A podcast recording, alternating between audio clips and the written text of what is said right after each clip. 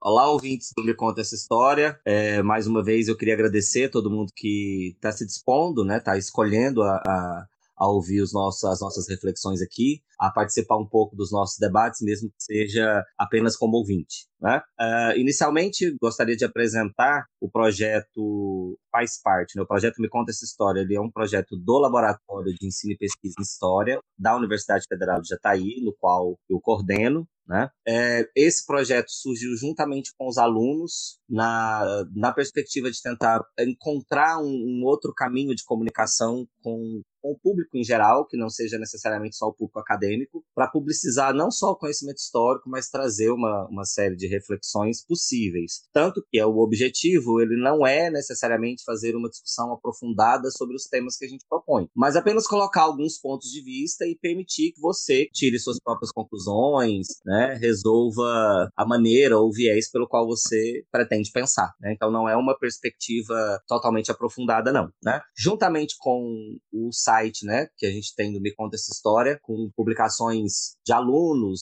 de colaboradores, de forma geral, ali também se encontram os projetos que a gente desenvolve na universidade. A gente tem também a, a página no Instagram, arroba Me Conta Essa História UFJ, é, para quem estiver ouvindo pelo Spotify, se quiser conferir, lá a gente também produz algumas lives também com temas diversos. E o de hoje, a, a gente está no meio de uma pandemia, né? Esse, o programa de hoje, ele, ele vem exatamente trazer uma discussão que é, na verdade, uma angústia que eu acredito que todo mundo está passando, todo mundo que é aluno, todo mundo que é professor tem passado por, por essa angústia nesse momento, que é pensar é, esse viés da educação como uma atividade remota ou totalmente AD e todo, todo o perigo que gera essa, essa, essa exposição, né? essa possibilidade de caminho que se coloca, apesar de ser no meio de uma pandemia, mas quais as consequências que isso pode nos trazer. E como convidados eu tenho o, dois professores, dois professores de Anápolis, né? o professor Henrique Brandão, que é professor de Educação Física das redes, da, da, da Secretaria Municipal de Educação e da Secretaria Estadual de Educação, e o professor Sérgio, que é professor efetivo do Estado, né? do, do Estado de Goiás, de Sociologia. Queria dar boas-vindas aos dois,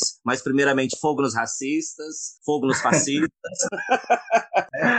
Quem começa? Posso ser eu? Pode, sejam bem-vindos. Obrigado, Éder. Né, primeiro, só te agradecer o convite. É, é sempre muito é muito bom falar sobre aquilo que a gente atua, nosso campo de atuação. Né? E nesse momento agora, esse contexto que você relatou, eu acho que esse diálogo ele é fundamental, né? Esse compartilhamento de situação, discutir um pouco sobre esse momento e entre amigos, então fica melhor ainda. Então agradeço. É. Obrigado, professor Éder, pelo convite para participar no Me Conta essa história e o tema é salutar e necessário que haja uma reflexão, principalmente dos professores da rede estadual e também no campo superior. Não, bem eu que agradeço a vocês dois imensamente por terem topado. A gente está fazendo, para quem está ouvindo, né? A gente está cumprindo a quarentena, então a gente está fazendo à distância. Uh, nós não estamos aglomerados para poder fazer a discussão aqui. E anteriormente a gente tinha, a gente tinha conversado e, e refletido sobre três aspectos para poder guiar a, a, a, nossa discussão. Lembrando que a gente não precisa ficar preso nela, que é pensar a, o que a pandemia escancara sobre a educação, né? O que, que ela traz para a gente no momento. A outra outra parte, isso puxando também essa questão da inclusão digital, né? E um terceiro ponto sobre esse novo formato e a visão que a gente tem dessa educação ainda compartimentada e dos problemas que isso pode nos trazer ou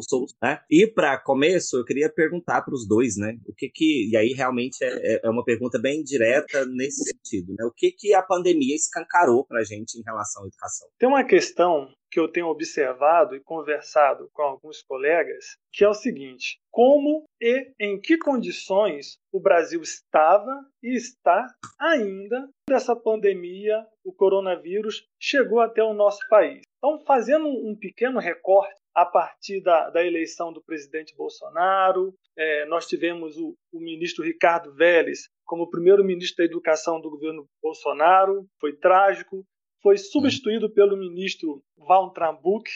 E, e Waltrambuck, não sei se a pronúncia é correta, pero me desculpem se eu pronunciei errado. Então, é, a condição que essa pandemia chegou ao Brasil, em que nós estávamos, era uma situação em que nós tivemos a educação em todas as esferas sendo atacada principalmente pelo Ministério da Educação, corte de verbas, corte de recursos, corte de verbas para pesquisas, bolsas, intenções de privatização na universidade pública, e isso também chegou à educação básica. Nós tivemos um contexto de escola sem partido, perseguição a professores, ataque à ciência. Então, a condição que o coronavírus chegou ao Brasil é uma condição muito ruim. Pegou a, educação e o país num estado de crise política, crise econômica, crise social e crise educacional. Nós tivemos o escancaramento com a pandemia das nossas brutais desigualdades sociais, desigualdade de classe, de raça, de gênero. A pandemia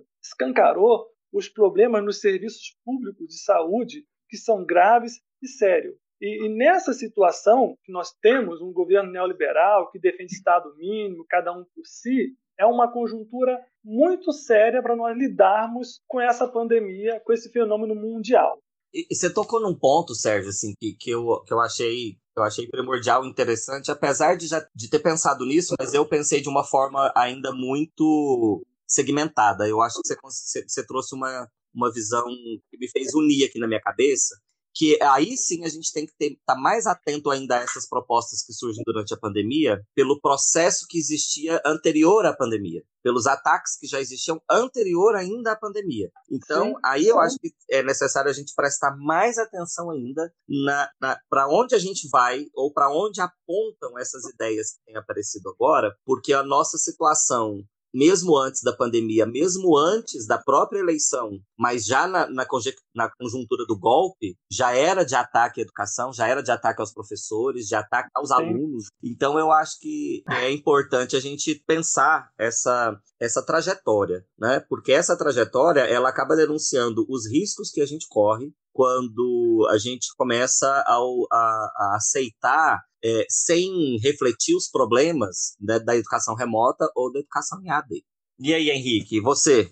É, é sempre muito importante que a gente consiga olhar para a história e o que era a educação, o que é a educação até hoje aqui no nosso país, né, historicamente. Isso você sabe fazer com muita propriedade, com mais propriedade. O Sérgio falou um pouco disso. Eu tenho um amigo, professor também de luta, né, professor Juversino, é, Juversino ele tem uma frase agora nesse contexto que é, que é para mim sintetiza muito bem essa situação. É, a gente tem muita gente pedindo a volta do normal, né, a saudade do tempo que a gente estava na, né, em convívio social, na escola, dando aula e pedindo para que isso acabe logo, que a gente consiga voltar. Mas o normal era horroroso. Uhum. O normal era cheio de contradições. O normal era cheio de desigualdade. É cheio de desigualdade. A pandemia, e o Sérgio usou um termo para mim que é é ótimo. Ela, e você falou sobre isso na questão. Ela somente escancara a desigualdade. Então, ela traz à tona toda essa questão que já estava posta no sistema educacional, no sistema de saúde, né, que em, em todas as partes do país agora, neste momento, Goiás estava um pouco mais tranquilo, mas agora está colapsando também. Da mesma forma, a escola já vinha colapsando há muito tempo as salas superlotadas, salas com de 35 a 40 alunos, sala com 42 alunos, isso estou falando salas de ensino médio. Então a pandemia, o que ela faz com tudo isso é jogar para cima, é escancarar e expõe tudo isso. Agora o que me preocupa muito mais, e aí isso é de agora, isso é o que eu estou vivendo nesse momento, nesse período de trabalho remoto, vou chamar assim, né? As pessoas têm falado sobre AD, sobre homeschooling, não é nada disso que está acontecendo agora. Nós estamos trabalhando remotamente. Hum. O que mais me preocupa agora é o completo desinteresse em relação a toda essa contradição que está posta, todo esse problema que está posto, toda essa desigualdade, a, a, por exemplo, a dificuldade de acesso do aluno às atividades remotas, pela dificuldade de acesso à internet, dificuldade de acesso a, a aparelhos que deem conta das atividades que estão recebendo ou sendo enviadas. Há um completo desinteresse para mim em atuar nessas questões. Isso pelo poder público. Agora, isso é novo? Isso não é novo, isso é histórico no nosso país. Então, acho que olhar para isso, a gente precisa começar a desconstruir tudo que já foi construído até agora. Quando eu falo tudo em relação às contradições que esse sistema vai gerando ao longo da história, que para mim, nesse momento, é da minha história recente, né? Claro que eu falando da minha história recente, 35 anos, é o pior deles. Porque esse virar o rosto para esse problema, ele é perverso, ele mata. E nesse momento agora, eu tenho alunos que estão desistindo de estudar por conta desse completo desinteresse em tentar do poder público, né, em tentar dar conta e não tentar e não querer dar conta dessas contradições todas que foram postas, escancaradas. Então isso para mim é perverso. Não me surpreende, porque é a lógica desse sistema e manutenção dessas desigualdades de classe, manutenção em quem vai trabalhar no meio produtivo, no serviço, no subemprego, quem vai trabalhar 12, 14 horas por dia. Esse sistema precisa desse tipo de trabalho. Então, o sistema educacional, para mim, hoje, ele atende muito bem a isso. Então, acho que a primeira pergunta é: a que é que vinha servindo a educação até esse período de hoje? A que ela serve? Ela, ela, ela serve para alguma coisa. No mínimo, para a manutenção dessa desigualdade, que é interesse desse, dessas, das grandes corporações, dos grupos políticos, de uma ideia neoliberal de manutenção desse sistema capitalista que é perverso. Então, acho que o que o Sérgio fez, o que ele falou, é fundamental. É, eu, eu, eu, fico, eu fico pensando aqui, né? Que ao mesmo momento em que você tem uma desestruturação completa, ou uma possibilidade, na verdade não é uma desestruturação, mas uma possibilidade de desestruturação completa, né, do que existia e isso, de repente, não se faz e a gente reproduz o modelo. Quer dizer, a, a escola e a educação como um todo, ela já é ela já tem a intencionalidade, porque nós temos duas educações, é bem isso que você falou. Existe uma educação que é voltada para a manutenção desse, desse processo de inferiorização de classe mesmo, de exploração mesmo, né? E o que a gente viu com a pandemia é que, apesar de ter a possibilidade de desestruturar, de ter a possibilidade de repensar a educação, de repensar a escola, nós é, continuamos, na verdade, reproduzindo isso e utilizando de, desse acesso à internet, do acesso aos aparelhos, como forma dessa manutenção, de novo, de exploração de classe, né, de exploração de, de, de determinados grupos que não vão ter acesso a hora nenhuma. E me impressiona que e é bem isso que você comentou, a gente não está parando para debater sobre isso. Ninguém está discutindo nesse momento, olha, calma lá, será que todo mundo tem acesso? E as vozes que estão aparecendo não são as vozes de quem não tem o celular, ou de quem não tem o computador, ou quem não tem o acesso à internet para requisitar isso. Essas vozes estão vindo desses lugares de privilégio. E hora nenhuma é, existe essa preocupação no sentido de colocar a, a, a problematização da, da exclusão digital em pauta para ser debatido. Concordo. E olha só uma contradição. Nessa transferência do ensino presencial, aliás, nessa mudança de momento, né? Nessa mudança, nessa questão nossa que nós estamos vivendo hoje na pandemia, que a gente tem que trabalhar de forma remota, é, eu fico muito preocupado quando professores não conseguem olhar, por exemplo, para a educação é, nesses dois modelos, no virtual e no presencial, e tentam de toda forma, isso a nível de coordenação, direção escolar, né, grupos gestores, reproduzir a atividade que vinha sendo feita no modelo presencial ao modelo virtual. O modelo presencial já era cheio de contradições, é cheio de contradições. Eu não estou falando que não dá certo, não é isso, eu não sou um pessimista em relação a isso, nós estamos olhando para o problema. Agora, tem, agora, o pior de tudo isso agora é ainda tentar pegar esse modelo e transferir para o virtual. Entende? E aí eu concordo exatamente com o que você está falando agora é, revela uma incapacidade do grupo, do sistema, em refletir sobre a própria prática. Talvez essa incapacidade, quando eu falo incapacidade, eu não gosto muito de usar o termo capacidade, porque tem muito a ver com questões mais fisiológicas, não é bem Sim. por aí. Uhum. Mas eu acho que uma impotência nossa mesmo de reflexão, que também é ocasionada pela demanda do trabalho. Eu nunca trabalhei tanto, igual agora nesse período de pandemia. Sim. Eu não tenho hora mais para trabalhar, entende? Então é, tão, é, tanto, é tanta questão que envolve esse, esse, é tanta questão que a gente precisa refletir e, de, debruçar sobre isso. Quando você fala sobre, por exemplo, o tempo do debate, eu não estou tendo tempo às vezes para dormir direito. É, há muitos debates interessantes nas redes hoje. A gente não pode ir para fora, né? A gente não uhum. pode sair, encontrar, conversar. Isso que está acontecendo aqui é, é de forma remota, é uma possibilidade. Mas o próprio trabalho virtual que no princípio, quando, quando estabeleceram, por exemplo, os horários de trabalho, todo mundo pensou, nossa, que legal, né? Vamos trabalhar um pouco menos. Mas agora está todo mundo saturado com dois meses de trabalho de próprio, da sua, na sua própria casa. É claro que envolve outras questões, o medo da doença, hum. todo esse contexto político, esse cenário nacional que nós estamos passando, que é altamente estressante, preocupante, e ainda o tempo que não é nada na verdade, que é flexível, né? A gente precisa dar conta à noite, de manhã, à tarde. É, eu acho que o, que o problema é tentar. É, o problema foi exatamente ignorar, não sei se, não sei se os dois concordam comigo. Quando eu digo uh, de ignorar a possibilidade de repensar a educação em escola, isso não só pensando nos professores, mas pensando na comunidade de forma geral, porque todo mundo joga pedra na escola, né? Todo mundo ataca a escola de alguma maneira.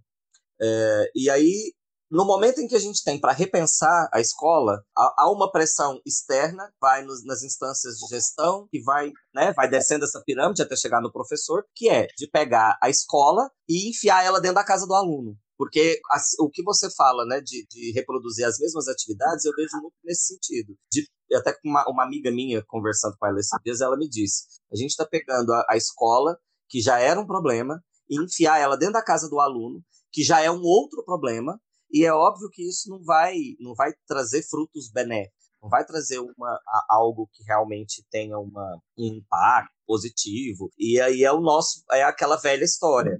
É o nosso, o, nosso modo antigo de pensar, no nosso modo, não é antigo a palavra certa que eu queria dizer, mas um modo é, antiquado de ver a educação, talvez o fato neoliberal tenha uma culpa nisso, né? E é de pensar que a educação ela tem essa uma serventia única e que todo ano é importante, porque se o aluno não aprender naquele ano, no outro ano ele não vai aprender mais, porque melhor oportunidade não teria para a gente tirar esse ano e refletir sobre o que é a escola, qual que é o papel da escola, e aí, óbvio, não só os professores, mas a comunidade de forma geral, né?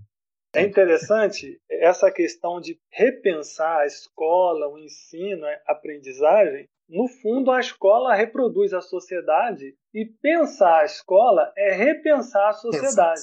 Exato. Quais boa, são boa, os valores, como que essa sociedade se estrutura no campo político, econômico, mundo do trabalho, mundo da cultura, pensar que valores, princípios e preceitos orientam essa sociedade. Então, a nossa escola, ela reflete os problemas da sociedade brasileira. E a escola, o pessoal que está ouvindo aí, os alunos, né, vocês vão estudar ou já estudaram, um projeto político-pedagógico. Então, o que é esse projeto político-pedagógico? É pensar um modelo de escola que tenha a participação do professor, do aluno, da sociedade, que pense a educação como um processo político de desenvolvimento humano. E quando eu falo político, não é a questão partidária, é pensar em desenvolver o ser humano no sentido amplo, político no sentido de tratar do interesse público coletivo, mas ao mesmo tempo valorizar as escolhas e desejos individuais, casando liberdade e igualdade. Então a, nossa escola ela reflete a nossa sociedade e um novo modelo de sociedade passa pelo, pelo campo político, por decisões políticas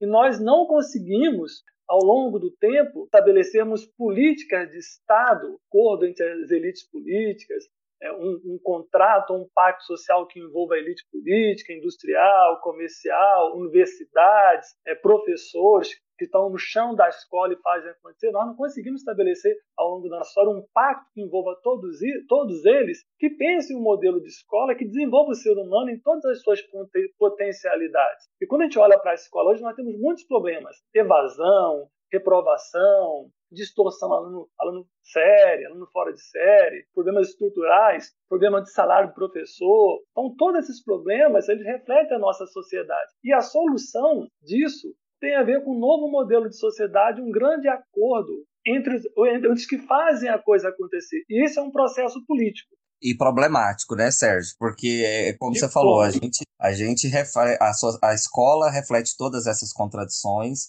e realmente, se a gente tivesse e, e é aquilo, é, nós repensar a escola seria repensar toda a estrutura social que a gente tem e exatamente a gente chegou nesse lugar é, a gente chegou nessa situação, eu até costumo dizer para alguns alunos meus, nós chegamos nessa situação que a gente está por uma disputa de memória, né? Por uma disputa de memória. No momento em que a gente avançou um pouco na educação, em que várias coisas foram desconstruídas, várias, vários preconceitos foram problematizados, é, você tem um, um retorno de tentar resgatar uma memória que garanta a história dos vencidos, a história dos brancos, dos cristãos, dos homens héteros, né, e que sempre foram considerados aí o polo de condução da história. E, e, é exatamente isso, assim, a escola hoje ela reproduz isso, ela é um espaço de disputa hoje, assim, tremendo. Não é à toa que a educação está na mão de quem está, né, o ministro da educação, ele reflete exatamente quem ele quer atacar, é, que tipo de educação ele, ele quer, que reflete exatamente essa disputa de memória que a gente vivencia desde 2014, praticamente. É, é importante, Éder, é, nesse espaço de disputa que você coloca a escola, mais ou menos a partir de 2003, com a ascensão do campo progressista no poder no Brasil, governo Lula e Dilma, nós tivemos uma série de avanços na área social, na educação, é, nós percebemos um avanço é, em narrativas revisionistas e, e, uma certa perseguição aos professores de humanas e outros de outras áreas que adotam uma postura crítica na sala de aula, tentando estimular no aluno o pensamento crítico, reflexivo, por que, que as coisas acontecem, por que, que não acontece, quais são as causas, quais são os motivos. Então, esse espaço de disputa colocou os professores de humanas, principalmente numa posição de perseguição, de doutrinadores, como se estimular um aluno a pensar, a refletir sobre o porquê das coisas fosse ruim para a sociedade. Então, esse espaço de disputa, ele precisa ser mais do que nunca democrático, discutido e principalmente mostrar para o aluno o que é ciência, o que é fato histórico, o que a ciência comprovou ao longo da história, o que é achismo, o que é senso comum, esses elementos precisam ser colocados na sala de aula e estão presentes no nosso debate político, que dificulta a construção de uma nova escola. Porque nós, na área de humanas, você é de história ou de sociologia, o Henrique é da educação física, mas tem, tem a questão social também que ele trabalha, nós, na área de humanas, temos uma preocupação muito grande com pensar crítico, reflexamente, entender o porquê das coisas, o fato histórico, como que a história ajuda a entender o presente, trabalhar a questão de desnaturalizar mostrar que os fatos políticos, econômicos, sociais não são, não, são naturais, tudo tem um porquê, tem uma causa, tem um motivo. Então, essa postura de desnaturalizar, gerar um estranhamento para alguns setores conservadores, ligados a campos religiosos, retrógrados, né? isso é visto como doutrinação. Isso coloca a escola com esse espaço de disputa que você colocou. E a gente teve aí bem o, o Escola Sem Partido, em vários lugares do, do, do, do, estado, a gente teve uma série de perseguições a professores, isso falando em Goiás, mas a nível de Brasil, esse número só aumenta, né? Virou um estresse, principalmente para os professores Nossa. de humano. E tem um, um, um elemento que é sobre a história um pouco mais recente, e esse movimento é, progressista, né? principalmente no início do governo Lula e vai o segundo mandato, e o primeiro governo da Dilma, e aí começam a, a, a acontecer um movimento né, que é contrário a isso, mas eu sempre lembro muito bem quando nós iniciamos o, o debate sobre a construção da BNCC. Né? Não sei se vocês se lembram. E ele avançou com todas as contradições que tinha, né? Obviamente, porque é bem isso que o Sérgio falou, nós estamos inseridos em uma, em uma sociedade contraditória, cheia de contradições um sistema é, muito contraditório, né? cheio de crises. Ele nasce dentro de crises. E eu me lembro da discussão da BNCC. E para mim tem um marco que é fundamental, que é quando acontece o golpe e essa discussão do BNCC dá uma freada. E depois ela retoma. Isso depois de, dois, eu acho que 2015 e 2016, já vinha acontecendo ali. Uhum. Se não for a memória, 2017 isso efetiva. Posso estar um pouquinho enganado com o ano, 17 e 18. Mas quando retiram da BNCC a discussão de gênero, eu, eu acho que vocês lembram disso, desse período. É. Aquilo ali, para mim, foi algo tão forte que eu falei que, que aí começa a perceber, claro que já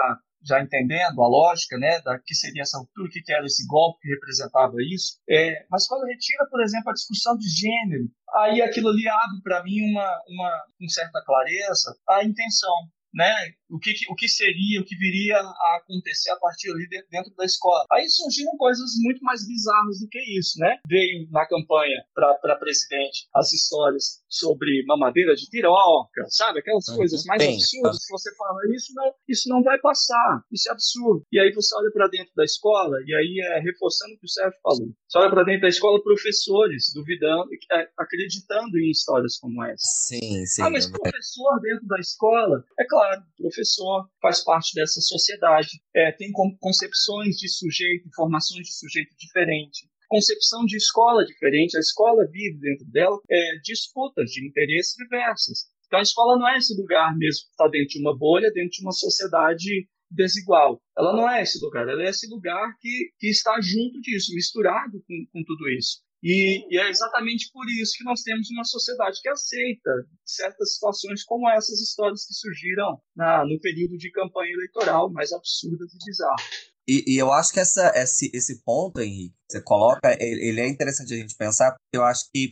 ele, ele culmina, inclusive, nesse processo todo que a gente está vivendo na, na, na pandemia, da atividade remota, que é a questão de ter começado lá as fake news, a ocupação de determinados espaços, até o, na fala do Sérgio, né, ele comentou aí desse, desse esclarecimento que a gente tem que, que a escola, né, que a gente, se a gente puder fazer, precisa em relação ao aluno, como é que é feito esse trabalho para saber que não é achismo, né? Mas é exatamente dali que começam, né, não só as fake news, como as, a, a, a ocupação de espaços na internet por grupos que vão falando querem, fazendo as ligações mais absurdas do mundo, sem crítica à fonte, sem nenhum processo de reflexão em cima daquilo, e, e vão ganhando uma proporção muito grande. E a gente chega nesse momento, dependendo da, da internet, nesse momento, mas revelando também que nem todo mundo tem esse acesso. E aí é uma coisa que eu coloco para os dois, como vocês, assim, para a gente agora refletir sobre o que vocês imaginam, a partir do que a gente está vivendo agora, como que a gente vai, vai enfrentar o pós-pandemia, né? Ou o que, que o que poderia, o que, que a gente porque por mais que a gente fale, ah, mas é um exercício de, de, de pensar e se, não, não é e se. É, é, exatamente uma projeção daquilo que a gente está vivendo hoje, no sentido de pensar dentro dessa exclusão digital, uh, dentro dessa pressão que a educação está sofrendo em todas as suas, em todos os seus níveis, seja da educação infantil ao, ao ensino superior, a educação pública está sofrendo um, um esmagamento, né? Como vocês acham que a hora que passar essa pandemia, vocês têm alguma projeção? Vocês têm algum frio na barriga? alguma, alguma descrença que vocês queiram compartilhar? É um exercício de futurologia, né, professor Éder? Exatamente. Porque ainda o, o cenário ainda é, é imprevisível, nós não sabemos qual vai ser o desdobramento. É, existe um estudo da UFG aqui em Goiás sobre pessoas contaminadas e mortes. É, se esse estudo se confirmar, nós teremos esse mês de junho e julho meses muito difíceis e as aulas em Goiás não voltam em nenhuma condição para ser presencial. Mas é, é, esse ano talvez nós não tenhamos nenhuma vacina, mas é difícil dizer, segundo os pesquisadores. Né? A vacina seria uma medida de prevenção? Mas isso não significa que pessoas não possam ser contaminadas. Então, o que acontecerá com relação aos próximos meses, é, no campo da saúde, da vigilância sanitária, são aquelas pessoas que se conscientizaram dos riscos vão tomar todos os cuidados necessários para não se contraírem com o vírus, seja na empresa, seja na sua família e nos lugares que eles transitam. E aquelas pessoas que não se conscientizaram, que não acreditam no que nós estamos passando, essas pessoas poderão ser é, é, afetadas pelo vírus, perderem suas vidas familiares. Então, é, nós não sabemos como isso vai acontecer, como é que vai ser esse processo, mas as relações no campo da saúde, nós teremos que ter mudança de comportamento, postura no trabalho, em qualquer lugar, na verdade. É, é, você acha que, que essa, essa questão da atividade remota, você acha que ela vai. A minha pergunta era mais nesse sentido. Se ela vai, você acha que ah, ela vai ser incorporada? Você acha que a gente vai passar por um processo de, de tentativa de, de incorporar isso a qualquer custo a partir de agora? O governo Temer aprovou é, educação EAD no ensino uhum. médio e, se não estou enganado, também no ensino fundamental. Então já tem previsão por lei para isso.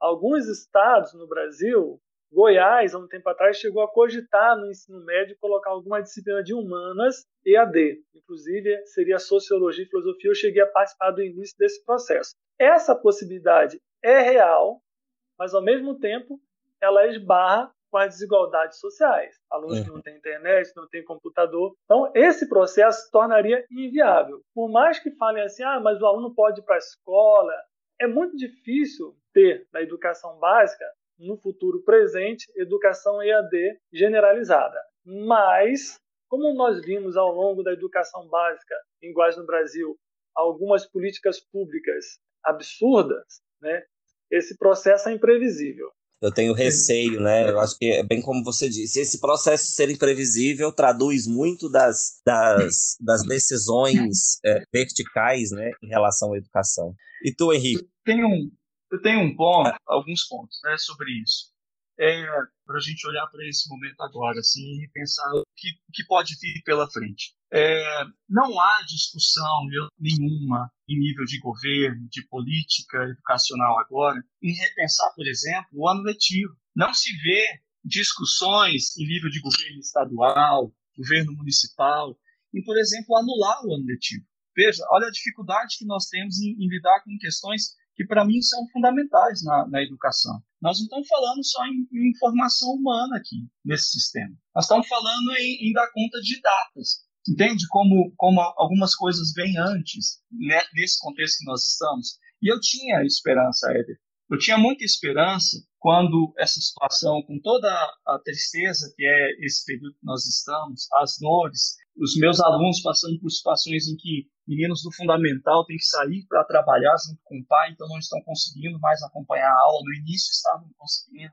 Mas eu tinha uma, uma esperança de que isso gerasse muitas discussões sobre esse tema em relação ao que é educação e para que ela serve. Né? Aquela pergunta que eu, que, eu, que eu trouxe lá no início. A gente precisa pensar a que, que ela deve servir, a que ela serve. É, então, esse vírus, essa pandemia, ela parou as máquinas.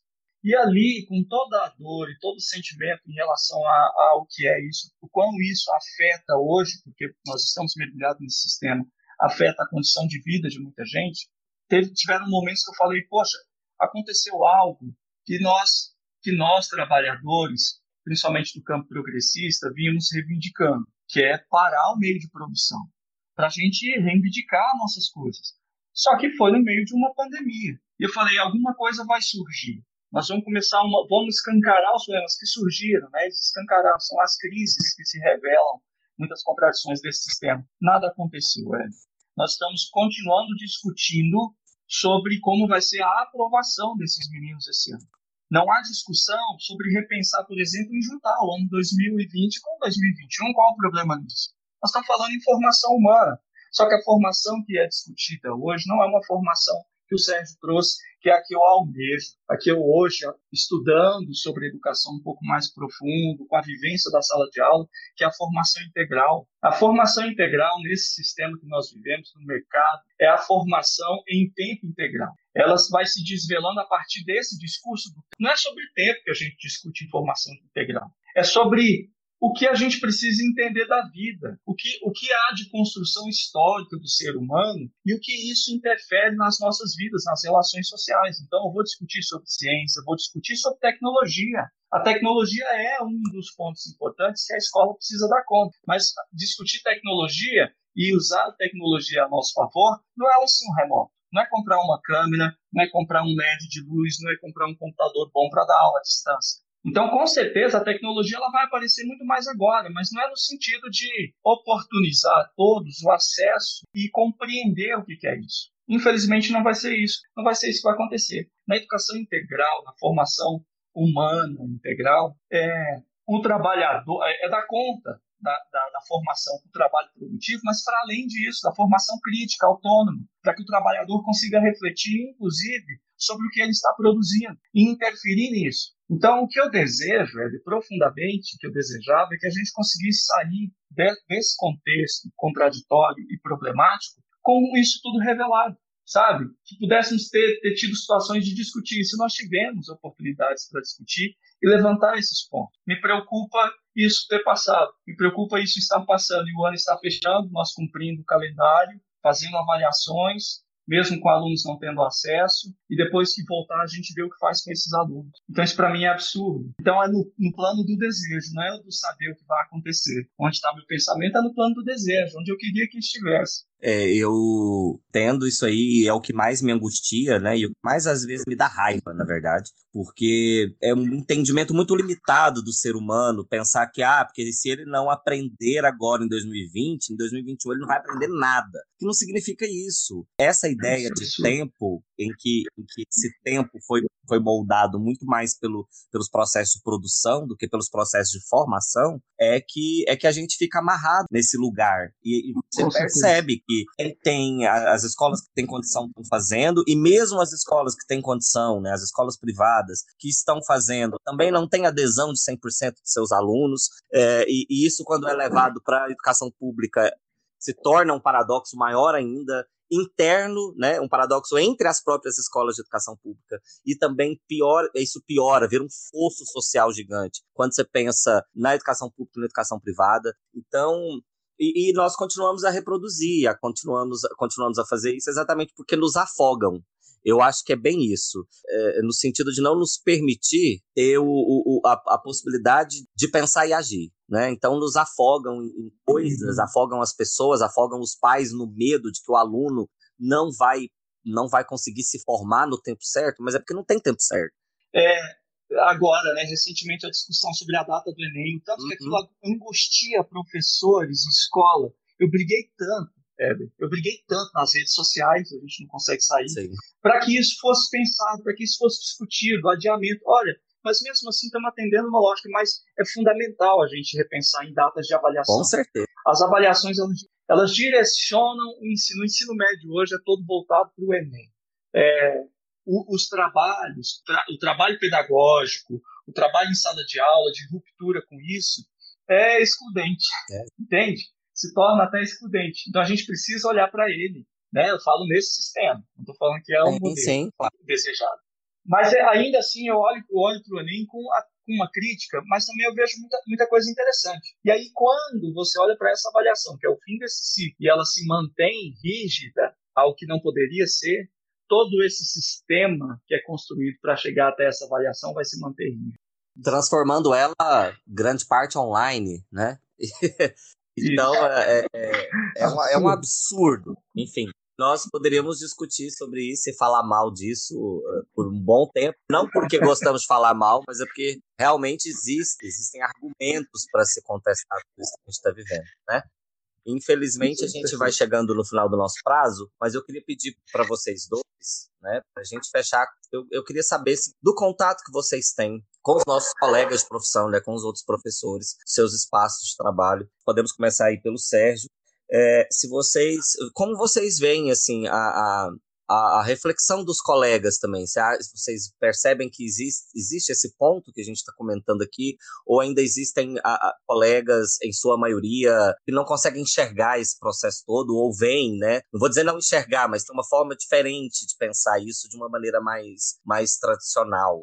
É, o que eu percebo ao longo do tempo, percebi com essa crise da pandemia, como isso afetou a educação, que as diferentes visões que tem na sociedade têm na escola através dos diferentes olhares dos professores. Uhum. Então, tem professores que têm aquela visão maniqueísta entre bem e mal, certo e errado. E o mundo é muito mais do que bem e mal, certo e errado. O mundo tem as esferas políticas, econômicas, sociais, culturais.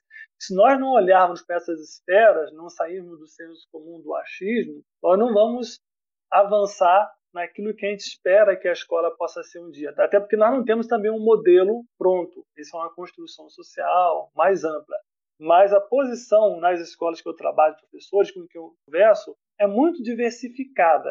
Né? Desse processo de lidar com a pandemia, alguns é, é acham, a maioria acha ruim estar nesse processo de ensino não presencial, mas os que eu converso são poucos que conseguem fazer uma reflexão política, econômica, do que, que isso pode virar a ser no futuro, educação EAD generalizada, e como que isso está ligado à indústria da tecnologia, a editoras e grupos empresariais. Então, essa visão que tem na sociedade, ela se manifesta na escola com diferentes visões. Então, a escola, ela reflete, nos professores, ela reflete essas diferentes visões. Professores que acham que esse governo é bom, é, é comungo das ideias do presidente, do ministro da Educação. Então, Éder, eu percebo essa variedade de pensamentos na, nas visões de professores, mas eu percebo apenas em uma minoria essa visão mais crítica, que vai além do certo, errado, do bem do mal, que percebe como a escola é complexa e também como a solução para uma escola é, integral, que pensa o ser humano de uma forma ampla, que pensa o ser humano, o aluno, além do saber escrever as operações matemáticas, que pense as questões históricas, sociológicas, filosóficas como um todo. Então eu percebo uma variedade de entendimento dos professores em como lidar com essa situação que nós estamos passando. É, eu, eu tenho a felicidade de, de ter é, muito próximo pessoas na educação que de uma linha mais progressista, crítica, humanista, e não estou falando humanista no sentido humanizador, né, de, de tratar bem, não nisso, mas no sentido mesmo da, da formação humanista, é, no sentido da formação, né, é, mas eu acho que eu tenho esse grupo muito mais pelo meu distanciamento em relação a, a grupos de resistência, sabe? A grupos, perdão, conservadores. É, eu trabalho nas duas redes, eu sempre comentei isso, né? Na rede estadual há um movimento muito mais ativo em relação a isso. E não significa que há um movimento muito grande ou muito amplo em relação a pensar a educação, refletir sobre isso, lutar. Na, na rede municipal, eu não vejo muito esse movimento, embora as conquistas nas lutas aconteçam com muito mais efetividade, mas principalmente porque diz respeito a, a um grupo mais reduzido, né? Então, eu, eu concordo com o Sérgio. A escola é muito diversa e nos surpreende muito, né? Porque a gente está falando de educação, de formação de professores, e aí, e aí revela outras coisas, Éder. É, nós precisamos pensar, inclusive, tudo isso. Nós precisamos pensar em formação de professores. Eu entrei na educação tem eu entrei em educação em 2007. Então tem pouco tempo, né? Tem 12, 13 anos. E pouquíssimos os momentos em que foram falados e foram levantadas questões sobre a formação continuada. Então, um, existe um grupo muito grande dentro da educação, formada em outro, com, com outros contextos históricos, em outros períodos da história, com concepções de educação diferentes, atrasadas, eu falo, quando eu falo atrasadas no sentido de que isso não cabe mais nesse contexto nosso, repetir, reproduzir modelos de outras décadas, de 20, 30 anos atrás, não cabe nesse contexto, você colocou isso muito bem como o uso das tecnologias, é um só, um ponto importante. Então, é um grupo muito diverso e, ao mesmo tempo, muito reduzido àqueles que discutem mesmo a educação e estão dispostos a olhar para a educação com esses princípios assim fundamentais da criticidade, da autonomia dos estudantes, né, da formação para isso, da pesquisa. A ciência, tem hora que eu sinto que a ciência, que nós, professores, o grupo, né, não me colocando nisso, mas nós, pertencentes à educação, nos afastamos disso e reproduzimos muitas coisas da sociedade dentro da escola. A escola não pode ser reprodução, ela é um espaço de construção, é um espaço de pesquisa, de estímulo. Então eu sinto que eu realmente concordo com o Sérgio, são grupos bem reduzidos, mas que reflete muito essa sociedade, com pouco investimento, um quadro de professores, formação continuada, né? E assim por diante.